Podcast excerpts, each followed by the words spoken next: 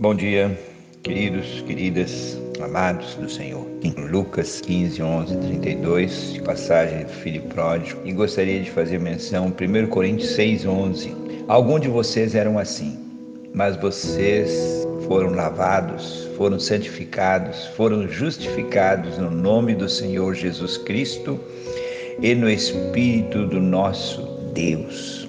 Como parte assim das atividades, responsabilidades pastorais, a gente visita pessoas no hospital, como uma vez eu fui chamado para visitar uma senhora idosa e lá encontrei gritando de angústia para Jesus e depois para mim, com um diagnóstico de hemorragia cerebral.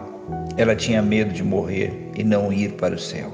Perguntei o motivo do seu medo.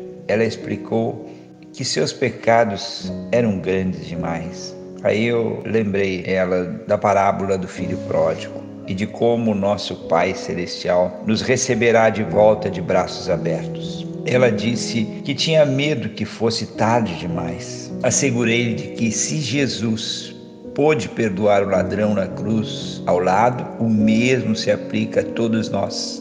Depois oramos juntos e uma grande paz pareceu tomar conta dela. Quando novamente a visitei na manhã seguinte, ela pegou minha mão e disse que sabia que tinha sido perdoada e acolhida por Deus.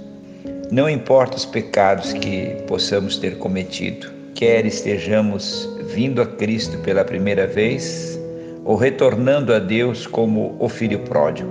Não precisamos recear que nossos pecados sejam grandes demais. Antes, podemos buscar nosso Pai e lembrar que Deus nos perdoa e nos recebe de braços abertos. Que você possa estar abençoado e perdoado com essa certeza de que o Senhor está sempre de braços abertos para nos receber, para nos perdoar, para nos abençoar e alguma coisa que você pode pensar aí nesse dia. Nunca é tarde demais para buscar o perdão de Deus. E a gente deve praticar isto orando por essas pessoas que se sentem indignas e são dignas da nossa atenção, do nosso cuidado. É o nosso trabalho, a nossa atividade que nós podemos fazer de misericórdia, de bênção. Amém? Vamos orar? Amado Pai, lembra-nos de que nunca é tarde demais para nos voltarmos para Ti. Ajuda-nos a estarmos abertos para receber o Teu amor e perdão. E em nome de Jesus, vai com esse amado agora, vai com esse querido que está de repente com medo desse vírus, ausente da igreja, ausente da oração, ausente do perdão, em nome de Jesus.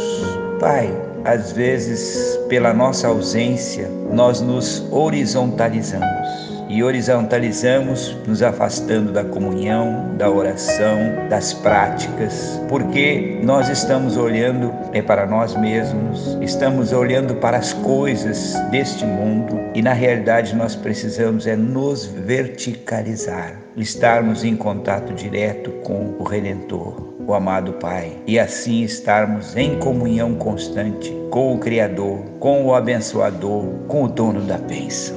Em nome de Jesus, eu quero abençoar esse querido, essa querida, para que ele receba nesse dia a tua graça, a tua misericórdia, e em nome de Jesus seja abençoado. Venha a paz agora sobre o seu coração, sobre a sua vida, sobre as suas atividades, sobre as suas escolhas, e ele possa sempre receber de ti, sempre com os braços abertos.